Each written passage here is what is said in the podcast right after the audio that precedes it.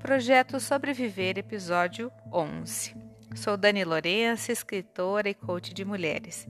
Recebi a nobre missão de contar as histórias de 12 mulheres sensacionais que são sobreviventes de situações adversas e desafiadoras na perspectiva da partilha.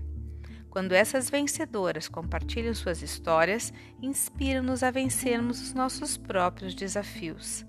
São exemplos de coragem, resiliência e certamente de muitas bênçãos que nos ensinam sobreviver em meio às adversidades. Com vocês, a 11 história da Priscila Santana de Almeida. A maior riqueza da vida. Priscila é minha 11 entrevistada. Tem um olhar brilhante e uma fala rápida, cheia de energia e de vontade de compartilhar. Nossa conversa foi bastante agradável. Ela iniciou a narrativa comentando sobre o contexto na época em que passou o maior perrengue de sua vida. Embora aquela história contasse da Priscila, ela poderia ser a fala de qualquer mulher na face da terra. Um pouco de Priscila S.A. Priscila contou que sua vida sempre foi aquela correria, sabe como? Quando solteira, estudava e trabalhava. Quando casou, a correria aumentou. Relata que era muito ansiosa e que, desde que se lembrava, teve problemas corriqueiros de saúde: pedra no rim, gastrite, dores de cabeça e estafa. Grávida em 2007, se viu impelida a reduzir o passo por conta de uma gestação difícil. Como teve muitos períodos de afastamento durante a gestação, tinha certeza que seria demitida. Então, quando uma nova oportunidade profissional surgiu, não pensou duas vezes e voltou ao mercado com um filho de apenas três meses. Ela buscava estabilidade financeira, ela buscava prosperidade, ela buscava pagar as contas dos carros, a prestação do sobrado e as roupinhas do bebê. Uma nova gravidez em 2010 completou a alegria da família. Atuava como docente web na área de produção, que motivou seu apelido Priscila SA como em sociedade anônima, termo bastante utilizado no mercado administrativo. Ela queria mais da vida e partiu para o mestrado. E acelerou a corrida. Além de esposa, mãe, profissional e aluna, também era a motorista da família, a personal shopper e a secretária executiva Levava o marido e os filhos para lá e para cá, fazia as compras da casa, marcava e administrava os compromissos familiares, uma verdadeira maratona. E tempo para ela? Never, baby. Sem tempo para Priscila.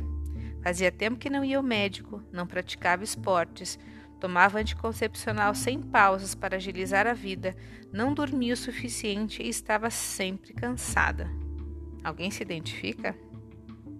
Até que um dia se a gente não se cuida, um dia a vida cuida de nós. Prepara acontecimentos, manifestações corporais, doenças e misteriosas coincidências que nos obrigam a parar, olhar para nós mesmas com carinho e acolhimento, com prioridade. É engraçado. Se alguém nos pergunta sobre as pessoas que são prioridades em nossas vidas, felizes elencamos muitos nomes, sem sequer nem de longe lembrar o nosso próprio nome. E pior, quando o fazemos, nos sentimos egoístas e cruéis, como se tirássemos algo daqueles que amamos. Quanta ilusão! Precisamos estar na nossa própria lista de prioridades, porque se nós não estivermos bem, bem cuidadas, bem alimentadas, bem tratadas, bem saudáveis, como poderemos cuidar daqueles que amamos? Priscila não era prioridade na sua própria vida, até que um dia a vida lhe mandou um recado. Recado da vida. Era véspera de Páscoa em 2014. Priscila acordou com uma dor do lado. Levantou e pensou que já ia passar. Fez almoço, arrumou o lanche das crianças, vestiu-as e saíram rumo às escolas. Um filho estudava em uma escola de educação infantil e o outro em uma escola de ensino fundamental. No caminho das escolas, lembrou que não havia comprado lembrancinhas de Páscoa para as profs e entrou no mercado. A dor havia aumentado consideravelmente.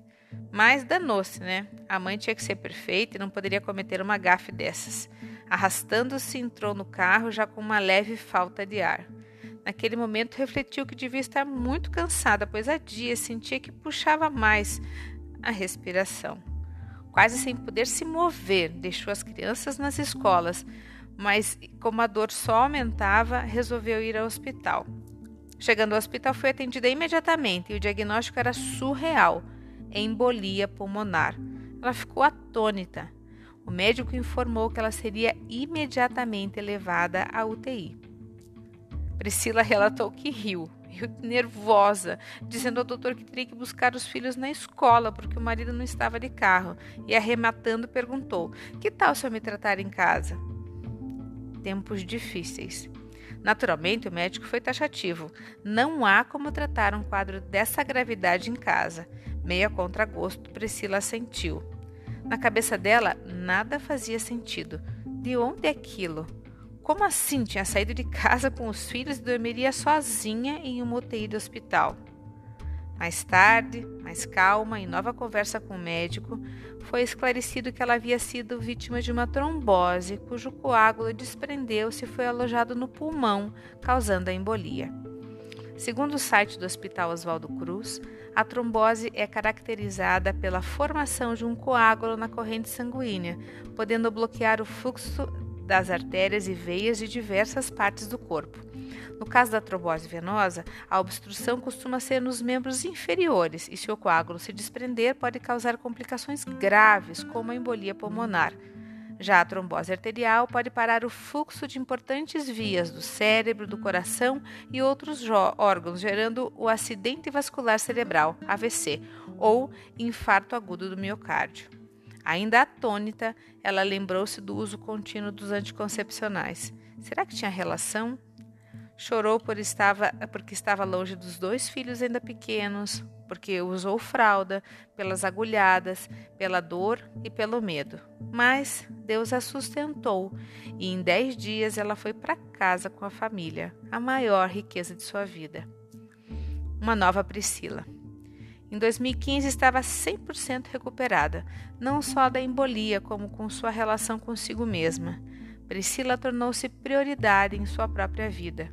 A grana diminuiu, sim, mas diminuiu também o estresse, o excesso de trabalho, os problemas de saúde e a exaustão.